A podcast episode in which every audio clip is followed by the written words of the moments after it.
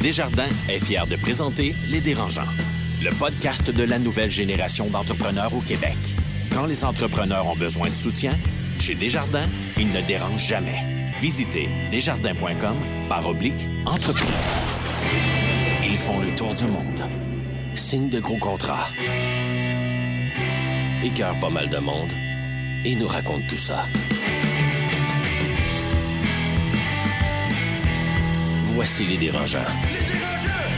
Mesdames et messieurs, bonjour et bienvenue à la troisième saison des Dérangeants. Aurélie, oui, oui, oui, bravo. Exactement. Et si on applaudit, c'est que quand même, on a connu un succès sans précédent euh, l'an dernier. Mais ne faudrait pas croire qu'on va s'asseoir sur nos lauriers. Oh non, monsieur. Yes, parce que tout l'été, euh, nos dérangeants se sont rencontrés pour vous proposer de nouveaux sujets qui, je pense, vont vous intéresser encore une fois cette année. À commencer par le sujet d'aujourd'hui, qui est est-ce qu'on peut réussir sans être un trou de cul? Je suis content qu'Étienne soit là. On va avoir également un paquet d'invités charismatiques, parfois controversés. François Lambert est d'ailleurs avec nous aujourd'hui. François, tu es là tout à l'heure. Salut François. Salut, salut. Et euh, nos euh, dérangeants pour débuter la saison aujourd'hui, on a le fondateur de Biogénique, Étienne Crevier, qui est là. Salut, Euh, Pat. euh, salut, salut Étienne. Alex Mency, cofondateur de Mango Software. Salut, Pat. Et euh, Carlo Coccaro, qui est fondateur de aidersonenfant.com et Matémonde. Matt et Mo Monde. Asti, c'est compliqué? Je le Ton sais. affaire. Non, Change on de fait- nom. Après quelques années, on finit par le retenir. Matt et Mo Monde. aidersonenfant.com et Matémo Monde. Salut, Pat, content d'être là. Mais pareillement, écoute, il est question de ne pas trop bousculer euh, nos bonnes habitudes. On va débuter encore une fois avec nos coups de cœur et nos coups de gueule. Et tiens, je vais débuter avec toi, Étienne Le Crevier. By the way, j'en ai encore sur le cœur. Je suis pas si trou de cul que ça, OK? Il s'améliore. T'as Écoute, 30 Pat- minutes pour le prouver.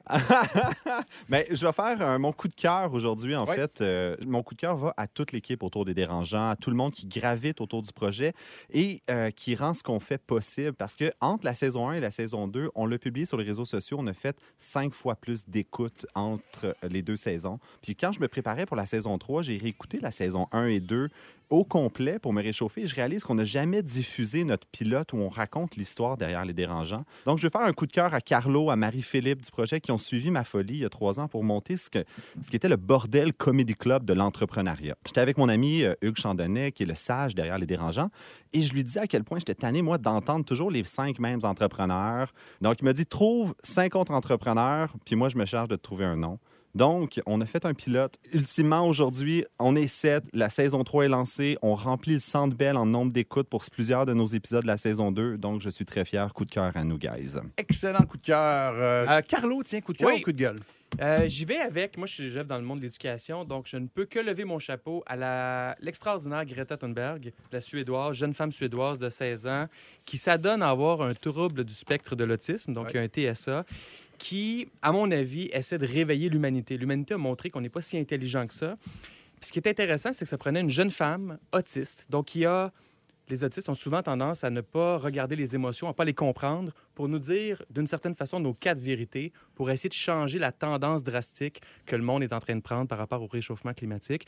Donc, un gros bravo à elle. Puis on voit que ses forces liées à son TSA peuvent, avec cette attitude no bullshit-là qu'elle a, faire une différence. Puis peut-être que ça lui permettrait même de réussir en affaires, mais cela dit, bravo à elle. Merci beaucoup, Carlo. Coup de cœur, coup de gueule, Alex?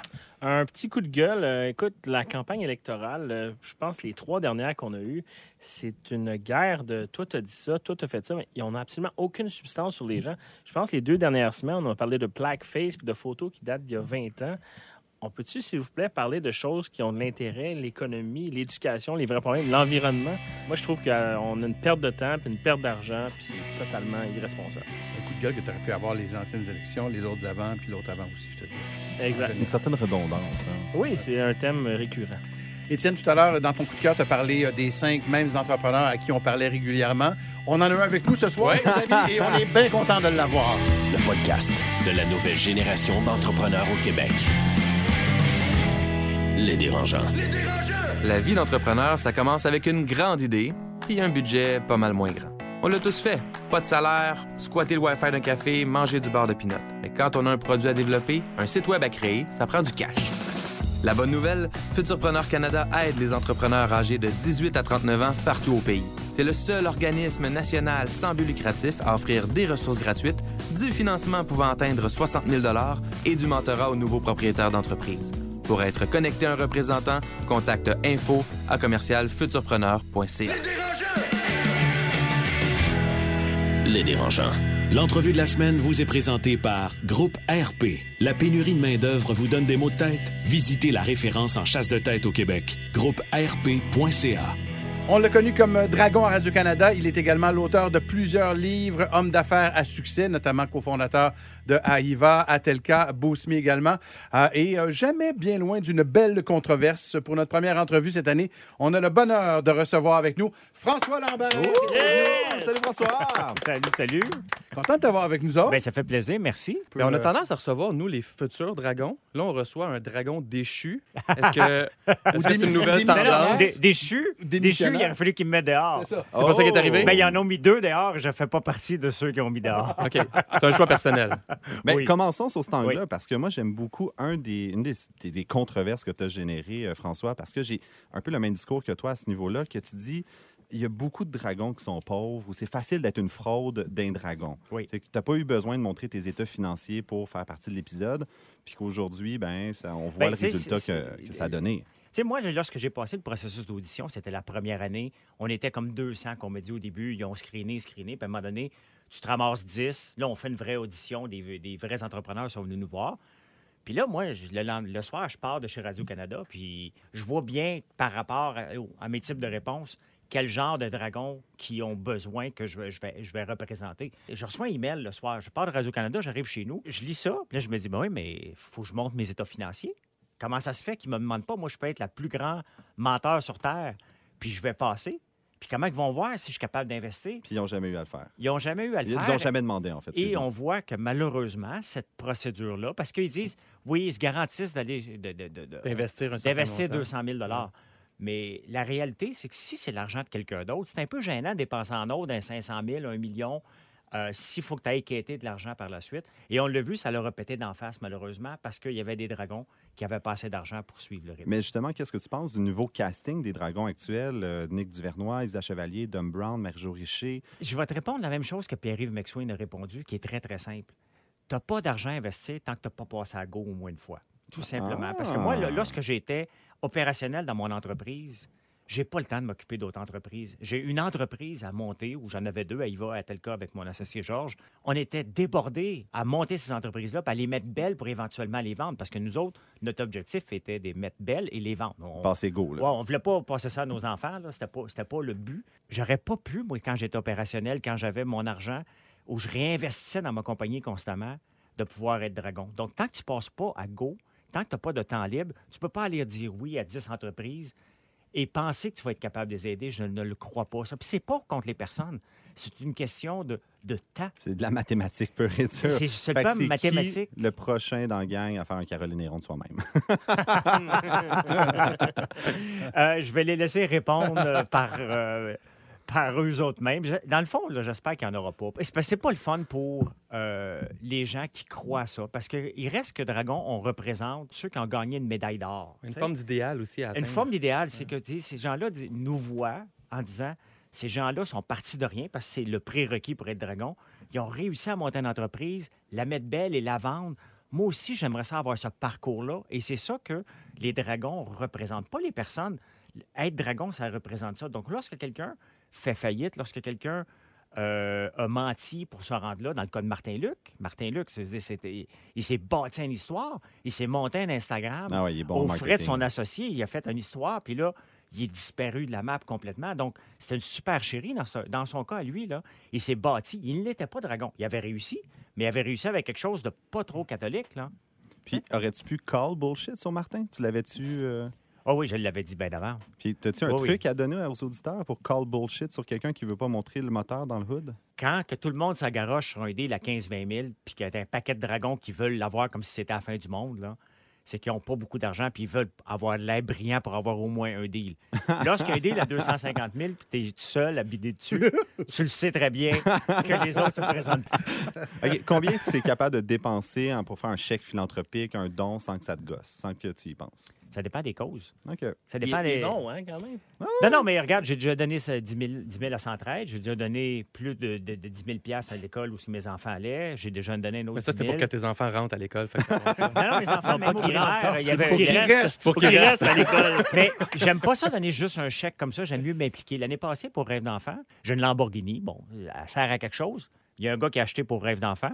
Puis un autre gars, j'ai fait un autre tour avec l'or- l'organisation Triomphe à Charle- dans Charlevoix, tout simplement pour les enfants. Le reste du temps, elle est parquée, puis elle sert absolument à rien. Puis ça ne m'intéresse plus de me promener avec, mais c'était mon, c'était mon kick de jeunesse. tantôt. Mais c'est intéressant la Lamborghini parce que tu, tu, j'ai même lu dans des trucs que tu as écrit que souvent les entrepreneurs essaient de démontrer qu'ils ont de l'argent Oui. avant même d'en avoir fait. Puis on voit beaucoup ça dans la communauté entrepreneuriale. Puis les réseaux sociaux amènent cette notion-là de être en photo avec une, une Lamborghini ou euh, avec un hélicoptère ou Oui. tu disais pour Martin-Luc Archambault avec le bel Instagram qui s'était monté. Oui. À quel point c'est présent selon toi dans l'écosystème entrepreneurial? C'est très peu présent. Ceux qui le font, c'est pas les vrais. là. Les, les- les- les vrais qui ont réussi, bon, je suis présent sur les réseaux sociaux. Très présent. Mais si je montre quelque chose parce que je me, suis, me le suis payé, tu me verras pas à côté d'un hélicoptère ou dans un jet disant Hey, la vie est belle, c'est pas le mien. OK, j'ai pas de jet. si tu veux savoir combien j'ai d'argent, j'ai pas d'argent à m'acheter un jet à 45 millions. C'est bon, c'est bon. On peut y aller par déduction. Oh, par comprendre. François Lambert, je- on, on va revenir à l'aspect affaires tout à l'heure, mais euh, le, le gars de communication, en moi, veut te parler justement un peu de com. Tu as semé la controverse régulièrement. Tu vis, on dirait, parfois de la controverse. On parlait de Martin Luc tout à l'heure. Tu as eu des tweet fights mémorables. Oui. Euh, ça te donne-tu du carburant? T'aimes-tu ça comme ça ou ça donne juste de même?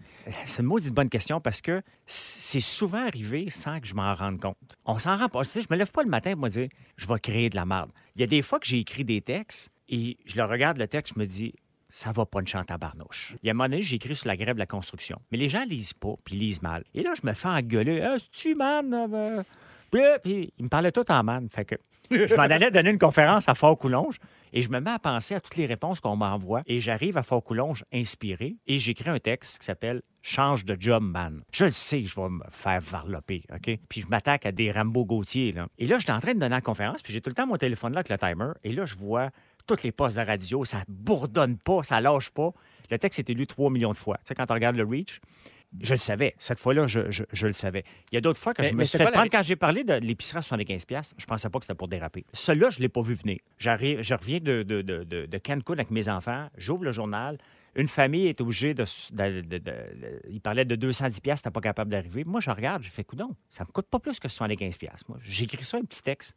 Je pense pas que c'est pour déraper. Et ça dérape solide. Le lendemain, j'étais un peu baveux, OK, on va se le dire. Et je fais une épicerie qui a aucun sens, qui coûte 51 et 8, OK? Je le savais que je m'en allais créer un peu de merde. Ouais. Et j'étais content d'en rajouter. Il y a des fois, je suis content d'en rajouter une couche. Mais change de job man, j'ai eu des menaces sérieuses. Je me suis ramassé au poste de police à porter plainte contre, entre autres, un gars. Il m'harcelait royalement, puis il me disait Regarde, moi, je vais descendre à Montréal, moi, t'as cassé la gueule. Puis quand tu regardes sa photo de profil, tu le crois. OK?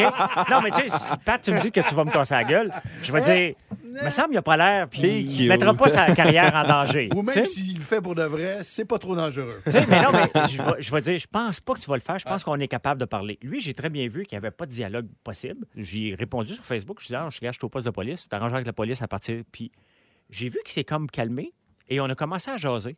Donc, j'ai retiré ma plainte l'année passée, puis ça me touche, honnêtement. J'ai des frissons en en parlant parce que après ça, il y a eu un enfant, il m'a envoyé ses photos. L'année passée, il me dit Écoute, François, je voulais te remercier. Il dit Quand j'ai voulu te casser la gueule, j'étais un alcoolique fini. Je buvais une caisse de 12 par jour. Et tu étais le premier gars qui acceptait de me parler sans vouloir accepter de se battre. Et tu as changé ma vie sans le savoir. Parce que maintenant, je ne bois plus depuis 18 mois. Ma vie va super bien et je garde mes jobs maintenant. Moi, j'ai trouvé ça. Il s'appelle Cédric, le gars. Puis honnêtement, je trouve ça. J'ai rien fait, hein. J'ai juste pas embarqué dans son jeu. Et, j'ai- et quand j'ai vu qu'il y avait un semblant d'humanité, au lieu de le mettre dans barde avec son enfant, j'ai juste décidé d'y parler. On va jaser. Et j'ai changé un petit peu sa vie. Pour faire un lien avec le thème d'aujourd'hui, de l'épisode, quand tu étais en gestion active d'entreprise, que je pense que Oui. tu fais pas maintenant de la gestion active, Non. si je me trompe pas, t'étais-tu souvent un trou de cul? Ou avais-tu besoin d'être un trou de cul pour avancer? Comment tu. Je tu me considère pas être de cul. Puis les- mes- la meilleure réponse vient des anciens employés. Des gens qui ont resté avec toi pendant 8-10 ans dans des startups, qui sont passés du startup de zéro employé à souffrir, à travailler tout le temps, coucher sur le plancher. Et huit ans après, ils sont encore là quand tu vends l'entreprise puis ils te disent Hey, merci. Parce que tu- on peut penser qu'on qu'on est une certaine type de personne. Mais ce que je retiens, c'est que les gars ont dit François, tu étais tough, mais juste. Et pour moi, ça, c'est quand même. Et là, la ligne, là. être juste, mais demandez. Moi, si tu arrives dans mon bureau et tu n'es pas prêt, là, je te dirais pas, écoute, euh, ouais, je suis désolé, ouais, c'est vrai, ouais, tu as tes enfants, c'est correct. Le, le centre d'appel ou lorsque le logiciel pétait puis qu'un centre d'appel ne fonctionne pas. Parce en- qu'Atelka est un centre d'appel, Arriva est le logiciel. de logiciel. Donc, si à tel cas, je ne rencontre pas les chiffres du client qui veut les avoir à 8 heures le matin parce que toi, tu es, malade, bien, qu'est-ce que je fasse? Moi, j'ai l'air d'un débile. C'est moi T'es qui vais pour toi. Je te ça. paye 250 000 par année. Trouve une solution. Viens, arrive-moi pas avec des excuses. Moi, pour moi, des excuses, ça n'existe pas. Et le mot mais vient pas dans mon bureau en me disant mais. OK? Ça ne marche pas, ça, c'est un mot à Tu prescrire. réagissais comment? Ah, je te sortais de mon bureau carrément. Là, je bête. Là, je pourrais être borderline, trop de cul au, au point de vue des gens, mais moi, j'ai une réponse à donner. Puis, qu'est-ce que tu veux que je dise aux clients qui me donnent, euh, mettons, 25 millions de chiffre d'affaires? OK? Ouais, ben là, mon VP était malade, puis écoute, il est arrivé tard, puis hey, la ligne verte était tombée, donc j'ai pas tes chiffres aujourd'hui. M'a été donné tantôt? Ça marche pas de même, la vie, malheureusement. La compréhension n'existe pas. Et on était sur un stress intense. euh, et c'est pour ça qu'à un moment donné, j'ai fait comme je vais mourir ici, j'ai plus de fun. Là. François Lambert, tu parlais euh, tout à l'heure donc euh, que tu as été, que tu es encore, encore sans doute un, un patron assez exigeant quand même. Je suis curieux d'avoir ton point de vue, ton regard sur les milléniaux. Des gens qui, souvent, que ce qu'on dit, c'est qu'ils recherchent plus des conditions de travail. Oui. Ils n'ont peut-être pas envie de faire des semaines de 60 heures puis tout ça. c'est un peu notre faute. Hein? Puis chaque génération vient avec son lot de, de- de défis. Les milléniaux, on les a fabriqués comme ça. Moi, je les appelle les- la, la génération aéroplan, euh, Air Miles, parce que eux autres sont habitués d'avoir une récompense en retour de quelque chose. C'est pas assez d'avoir le salaire. Tellement qu'on a lancé une compagnie qui responsabilise les gens. Tu arrives à l'heure, tu as un point. Moi, lorsque j'entends les médecins qui ont 75 pour se présenter dans un meeting. Je comprends. C'est débile parce qu'ils sont payés 400 000. Mais c'est une mentalité que tu peux pas gagner. Donc, si tu te présentes à temps, tu as 75 piastres. Si tu fais ci, tu t'as- t'as- t'as- Si tu mets ton sarreau, Oui, tu as de l'argent aussi. tu as de l'argent. Donc, oh, on les a fabriqués comme ça. Maintenant, est-ce qu'on peut chialer contre eux autres? On est la génération. Nous autres, là, mon, mon âge, puis bon, tu dois être dans le même, âge que, que- que moi, on nous a dit qu'on était près de la génération loisir. On ne l'a pas été. Nos enfants l'ont compris. Eux, ils veulent l'être, cette génération-là. Ils veulent profiter maintenant. Ils ne sont pas en train de faire des plans pour le futur. Nous autres, on nous disait encore, faut que tu t'achètes une assurance vie, alors qu'aujourd'hui, ça fait plus partie euh, des mœurs. Donc, pour moi, j'ai pas de problème avec les milléniaux. Honnêtement, j'ai- j'aime travailler avec eux. C'est à nous autres de s'adapter à eux. C'est pas toujours facile. Bien, ultimement, moi, c'est le dernier élément que j'aimerais ça te demander. Est-ce que pour un entrepreneur d'avoir beaucoup d'employés, ça veut dire que tu es un bon entrepreneur? Mettons, moi, que j'ai eu 80 employés, Alex n'en a pas eu aucun, à part sa blonde qui ne veut pas travailler avec lui. Étienne, arrête de te démentir. C'est une blague, c'est une blague. Le Mais- succès d'une entreprise ne se calcule pas en employés, dans, dans- la plupart du temps. Mais sauf que ce qui est un- une mesure de succès, c'est les gens qui restent avec toi. J'ai déjà écrit l'année passée, ça a fait aussi beaucoup, beaucoup jaser. La CSN mettait un, un si ton boss t'exploite, se syndiquer.info. Moi, dans ma tête, ça fait un déclic. Si ton boss t'exploite, décrisse. Ben oui. Et j'ai écrit ça un dimanche soir vers 6 heures. Et là, j'ai deux de mes associés dans différentes entreprises qui m'appellent que c'est bien écrit. là, ils regardent, les, les- ils regardent hey, tout le monde est d'accord avec toi. Bien, ça, c'est élu 1,5 million de fois. Ça a fait énormément Ouais, hein? jaser. J'ai été même en, en- en débat avec la, la FTQ là-dessus euh, à TVA. Donc, pour tu moi... changeras en- pas ton boss, c'est ça? ben, c'est parce que tu peux pas changer ton boss, tu peux pas exploiter les gens. Puis si tu exploites les gens, les gens vont partir de toi. C'est la réponse, la, la première réponse. François Lambert, si tu n'étais pas aussi généreux dans tes réponses, on aurait des questions pendant encore euh, des heures et des heures, mais euh, merci. Ben, bienvenue. Merci, Merci. beaucoup Énormément. l'invitation. Vraiment euh, exceptionnel. Merci beaucoup, François. Le podcast de la nouvelle génération d'entrepreneurs au Québec. Les dérangeants. Tu gères une PME qui grandit? Tu croules sous les nouveaux projets? Mais tu sais bien que pour livrer, ça te prendrait des candidats qualifiés. Ça court pas les rues, hein? Tu veux qu'on t'en présente? Recrute avec Groupe RP, la référence en chasse de tête au Québec. GroupeRP.ca. Les dérangeants. Le débat de la semaine, une présentation de Garling WLG. Le succès, ça se prépare et ça se protège. Développer les meilleurs réflexes en matière de droit et propriété intellectuelle. Visitez garlingwlg.com. On est de retour avec euh, les dérangeants. Je vous rappelle qu'aujourd'hui, il y a Étienne Crevier de Biogénique qui est avec nous, Alex Menti de Mango Software et euh, Carlo Coccaro de aidersonenfant.com et Mathémo Monde. Les gars, euh, avant d'attaquer le débat, vous m'avez l'air quand même pas mal réchauffé. Marie-Philippe puis moi, on a, euh, on a une petite surprise pour vous. On va avoir ça maintenant à tous les épisodes du podcast. Euh, C'est la question dérangeante. Oh! Hey, ça avait pas de l'air préparé d'avance, notre affaire. On a raté notre canon, là. C'était comme pas super, mais... Je veux savoir, depuis euh, que vous êtes en affaires, les gars, combien d'argent avez-vous emprunté à vos parents, à votre blonde, à vos amis? Oh shit. Je débute avec toi, Alex. 25 000 à ma conjointe. 25 000 à ta conjointe? Mais elle est co-actionnaire. En nature ou en argent? Non, non, en cold cash. Ça prend une certaine humilité pour demander à sa conjointe 25 000 pour se lancer en affaires. Ça prend aussi bien du temps. T'arrives pas à ça du jour au lendemain. là. Il y a un processus. D'être- t'as entendu d'être euh, deux semaines avec elle, trois semaines avec Non, elle? deux jours. OK, deux jours. Avant d'y aller avec Étienne, on va y aller avec Carlo. tiens. Moi, zéro. Zéro, zéro, zéro. Euh, J'ai pas de famille euh, fortunée. Fait que j'ai toujours voulu faire ça euh, moi-même avec les, les enjeux que ça venait, là, les défis qui viennent avec ça, mais non zéro. Ma femme, qui est- on- elle et moi, on a tout ensemble. Fait que oui, par la bande, mais de toute façon, euh, je possède tout. Fait que... Étienne, toi? Ouais, je me sens petit dans mes shorts. hein. Euh, Ça, Ben- c'est classique. non, mais je me. je- je- Ça fait 31 ans, tes petits dans les shorts. Euh, non, moi, je, je l'admets. Dans le fond, euh, j'ai parti biogénique suite au décès de mon père. Fait que je venais d'hériter euh, une partie de- de- de- d'argent. Puis, j'ai emprunté 25 000 à ma mère. Donc, je dirais en tout et partout, peut-être un 100 000. Puis, euh, je, suis très à l'aise de dire je viens d'un filet familial euh, fort et je ne me serais pas lancé en affaires si je n'avais pas eu ma famille derrière pour me dire go for it, lance-toi. Puis, si ça foire, c'est pas grave.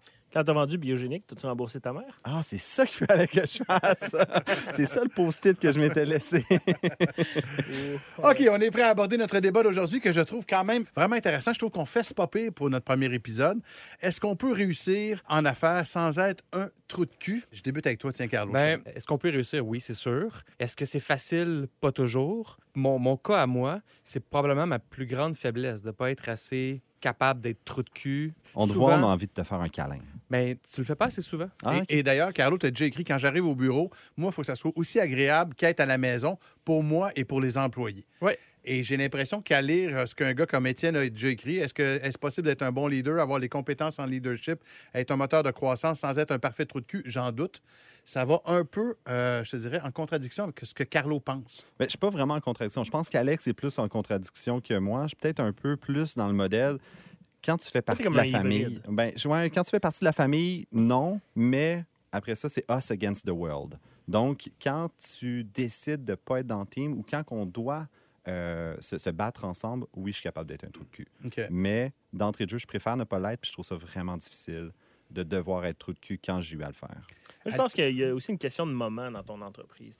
Les premières années, tu n'as pas les moyens d'être gentil avec les gens parce que souvent, ça se résume à tu vas perdre un mandat, tu vas. euh, mais moi, je suis encore en mode. euh, me, myself and I. Me, myself and I. OK. Carlo, tu pas d'accord Ben, avec ça? euh, non, pas du tout, parce que les valeurs de base dans la vie, il faut que tu les vives tout le temps. Surtout quand ça va mal ou surtout quand c'est difficile. C'est là qu'on reconnaît les vraies valeurs des gens. Fait que les perceptions que ça peut créer ou d'être rough avec les gens, j'ai pas ça en moi, mais ça m'empêche pas de croître comme entreprise. Êtes-vous du genre à faire passer euh, les succès de votre entreprise pour vous-même plutôt que pour votre équipe? Hey, jamais. Parce que la qualité numéro un d'un entrepreneur, pour moi, c'est l'humilité. Je je pose souvent la question quand je donne des conférences dans les écoles ou, tu sais, c'est quoi la, la qualité numéro un d'un entrepreneur? Puis, créatif, innovateur, non.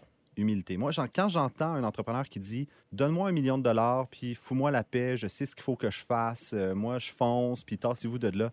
Hey, J'ai peur pour chaque sou dépensé dans l'arrogance de ce gars-là. Ah, c'est sûr. C'est sûr que ça fail. OK. Tu as besoin. Moi, la qualité numéro un que j'ai demandé, quand j'ai vendu Biogénique, j'ai demandé à, à Biron, dis- dis-moi, c'est quoi ma qualité numéro un? Puis la, la présidente m'a répondu, ton équipe. Fait que ma qualité numéro un comme personne, c'était mon équipe. Il n'y a jamais aucun entrepreneur qui a réussi tout seul. là. Moi, Jamais. moi, moi, je suis pas, je sais pas, autant je suis euh, Carlo, vas-y. Euh, je suis pas d'accord avec la vision de les gens. En fait, les gens méchants ou les gens qui sont euh, my way or the highway là peuvent réussir et faire des grandes choses d'un point de vue entrepreneurial, peut-être moins d'un point de vue humain. Mais on le voit avec euh, le fondateur de Uber, en valorisant cette attitude-là, cette attitude-là de on va briser des affaires, on va briser des systèmes dans chacune des villes où on va aller. Ça vient une attitude de, de, de- de trou de cul qui vient avec ça. Fondateur de WeWork, qui maintenant se fait rentrer dedans avant son entrée en bourse, mais c'est la même affaire. Cette arrogance-là de vouloir être le chef à tout prix, faire ce qu'ils veulent, c'est valorisé dans le monde l'entrepreneurial. Est-ce que ça l'est encore autant aujourd'hui à l'ère du euh, hashtag MeToo, hashtag harcèlement? Tu sais, On parle pas juste d'harcèlement sexuel, on parle d'harcèlement psychologique aussi. Est-ce que c'est aussi valorisé encore aujourd'hui? Je pense que ce qui est valorisé, c'est d'accepter d'être incompris. Donc, tu sais, c'est Jeff Bezos qui disait faut que tu acceptes toujours d'être à 40 à 50% de ce que tu dis que personne te comprend. Fait que, tu sais, c'est sûr que, ultimement, quand tu dis, moi, je sais où je m'en vais, 50 de ce que je te dis, le monde sont comme moi, ça se peut qu'ils se plantent. Tu n'as pas le choix d'avoir une certaine arrogance, c'est sûr, puis d'être un trou de cul pour dire suivez-moi. Ceci étant dit, je ne peux pas. je- non, d'être méchant avec les gens, tu, tu. Mais surtout au Québec. Au Québec, on est très gentil, puis tout le monde se dit Oh, Ouais. you're so nice, Canadian people. Au Québec, on est même gêné d'avoir du succès. Là. Quand, Absolument. quand, quand le soir, tu sais que tu as agi un peu en trou de cul pour faire avancer ton entreprise, mettons, couche correctement? Absolument. Parce que mon entreprise, si elle avance, je crée des emplois, je permets de payer des gens des salaires. Tu sais, quand j'ai un employé qui s'achète une maison, là, je suis fier parce que ce que j'ai accompli lui permet justement d'atteindre ses rêves à lui. Mettons qu'il y a un compétiteur que tu sais en position de faiblesse, mettons, là, un peu. Je marche dessus. Tu marches dessus. Le- Je vais t'expliquer la raison. C'est pas. Il y, a- il y a une logique derrière ça. ok? Dans mon domaine, on a une rareté au niveau des ressources. Quand il y a un compétiteur qui, malheureusement, a de la misère puis doit laisser aller des employés, c'est une opportunité pour moi d'aller les chercher. Donc, c'est sûr que euh, si j'ai une occasion, je vais la prendre. Ça m'est déjà arrivé dans le passé. J'ai un compétiteur que je savais en difficulté. On était les deux en pitch sur un mandat. Je n'étais pas obligé de prendre ce mandat-là. J'en avais pas vraiment de besoin. Euh, mais je l'ai pris pareil. Puis son prix m'est venu à mes oreilles. J'ai bidé plus bas. Euh, malheureusement, cette personne-là a eu de la difficulté, mais c'est pas mon problème à moi. Tu sais, ma job à moi, c'est s'assurer la pérennité de mon entreprise, puis la faire agrandir, puis j'ai ramassé certaines ressources là, au passage. Je l'aurais fait. J'aurais fait la même chose que toi. Étienne, ouais. As-tu déjà été pris, par exemple, devant, je sais pas, devant un employé où tu sais que c'est ou bien euh, l'efficacité ou bien l'aspect humain? Et tu sais pas trop, trop quoi choisir là-dedans? Renvoyer un employé est la chose la plus difficile que j'ai eu à faire. Oh sais, surtout ouais, c'est quand c'est parce que c'est le cash flow qui n'est pas là, puis que la personne fait sa job, puis elle est bonne, puis c'est juste plus d'argent, donc il faut que tu coupes. Ça, honnêtement, j'ai j'ai pleuré. J'ai pleuré comme entrepreneur de devoir faire ça à quelqu'un. Puis, euh, mais tu sais, une petite anecdote qui m'est arrivée aussi, je donnais un pitch, euh, puis je me battais contre des compétiteurs de Toronto, puis des, des États-Unis. Puis la personne qui organisait le pitch avait- faisait rouler les PowerPoint en background sur l'ordinateur, puis il n'y avait personne dans la pièce. Ah, je me suis rincé l'œil.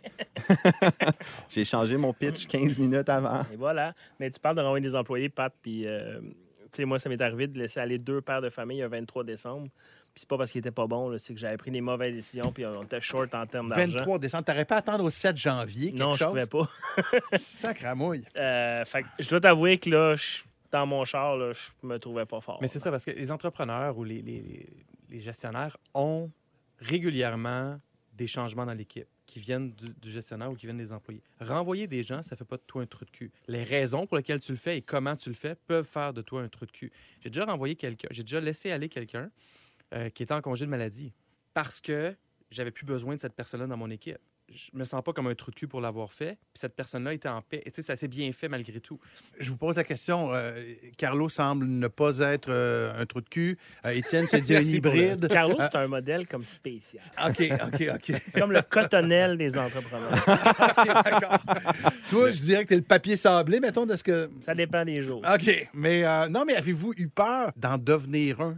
C'est très Vrai de vrai facile. Ben oui, c'est super facile. Puis moi, il y a trois techniques que j'avais lues, que j'ai mis en pratique tout de suite. Euh, C'est le Harvard Business Review qui disait pose des questions au lieu de donner des ordres. Tu sais, comme Ah, as-tu pensé que ça serait une pertinent que tu. tu sais, Serait-tu possible que, au lieu de dire va faire ça, ça, ça a été vraiment une façon pour moi de juste de mettre un tampon entre le trou de cul et euh, l'employé. Euh, ensuite, laisser l'équipe établir ses propres limites. Laisser le client établir ses limites. Tu dis, OK, bon, mais quand est-ce que tu peux me livrer ça? Au lieu de dire, fais-le pour demain. Puis finalement, toujours demander du feedback sur ton propre travail comme PDG ou comme, co- comme founder de compagnie. Ça, ça fait vraiment une leçon d'humilité. Ça travaille l'empathie. Puis tu t'évites de tomber dans le darkness de je suis seul au top et manger de la merde. Le podcast de la nouvelle génération d'entrepreneurs au Québec. Les dérangeants. C'est quoi le problème? Une présentation de Desjardins Entreprises, fière d'encourager la coopération entre entrepreneurs partout au Québec. Avant de se laisser, à partir d'aujourd'hui, à la fin de chaque épisode, on, a un nouveau segment Euh, et euh, on a appelé ça C'est quoi le problème? Euh, Carlo, euh, j'ai envie de savoir c'est quoi l'affaire? Écoute, nous autres, Pat, on est des entrepreneurs. Depuis qu'on est levé ce matin, on a réglé 53 problèmes. C'est ça qu'on fait dans la vie, nous autres. Régler des problèmes pour la cause commune. Euh, Puis quand on a commencé en affaires, on avait des petits problèmes. Là, maintenant que, que c'est plus, un peu plus gros nos affaires, ben, nos problèmes sont aussi plus gros, plus complexes. Puis un truc qu'on a réalisé, c'est qu'on n'est jamais tout seul. Puis les entrepreneurs, on se sent seul. Puis la gang des dérangeants, entre nous, on s'entraide. Puis ce qu'on veut faire, c'est entraider aussi. Ça se dit-tu entraider? En tout cas, aider, On peut, on peut aider la aider. communauté entrepreneuriale. Le- C'est quoi le problème? C'est à chaque épisode, on va répondre à la question d'un ou une entrepreneur qui n'a pas envie de se planter. Puis on va essayer de nous partager nos bons coups, ce qui a mal été pour aider cette personne-là avec le défi qu'elle rencontre. Et pour envoyer une question, on fait ça comment? C'est facile, super facile. On envoie, on va sur notre site web, lesdérangeants.com, barre oblique 911. À chaque épisode, il y a des questions. Donc, vous allez sur le site, puis vous transmettez votre question soit par écrit ou, encore mieux, un extrait audio de 30 secondes pour qu'on puisse entendre votre douce voix, comme on a fait l'an passé avec le concours Vente à salade. C'est quoi le problème? Une présentation de Desjardins Entreprises. T'aimerais demander conseil aux dérangeants? Envoie ta question sur lesdérangeants.com barre oblique 911. Bon, ben c'est déjà tout pour ce premier épisode de la troisième saison des Dérangeants. Ça a bien commencé quand même. Ouais! Et euh, t'en as parlé, Étienne, euh, euh, au tout début de l'épisode, mais je vais quand même le rappeler euh, pour en profiter pour, pour, pour vous remercier. Tous vous autres en ce moment qui nous écoutez, qui avez téléchargé euh, cet épisode-là encore une fois. Euh, on avait promis euh, l'année dernière euh, de faire deux fois plus de téléchargements que la- lors de la première année. Puis grâce à vous autres, on en a fait cinq fois plus. Euh, c'est quand même C'est pas incroyable. C'est quand même, ouais. Puis c'est honnêtement pour nous autres, ça nous fait encore bien plus triper d'être là euh, tout à et, d'essayer de, de- de vous renseigner, de vous divertir aussi, épisode après épisode. Un gros merci à François Lambert également pour sa présence, Étienne Crevier, Alex Mency, Carlo Coccaro. Merci à vous. Merci. Merci. Merci, tout le monde. Bye. À la Bye, à prochaine! Le podcast de la nouvelle génération d'entrepreneurs au Québec. Les dérangeants. Les dérangeants!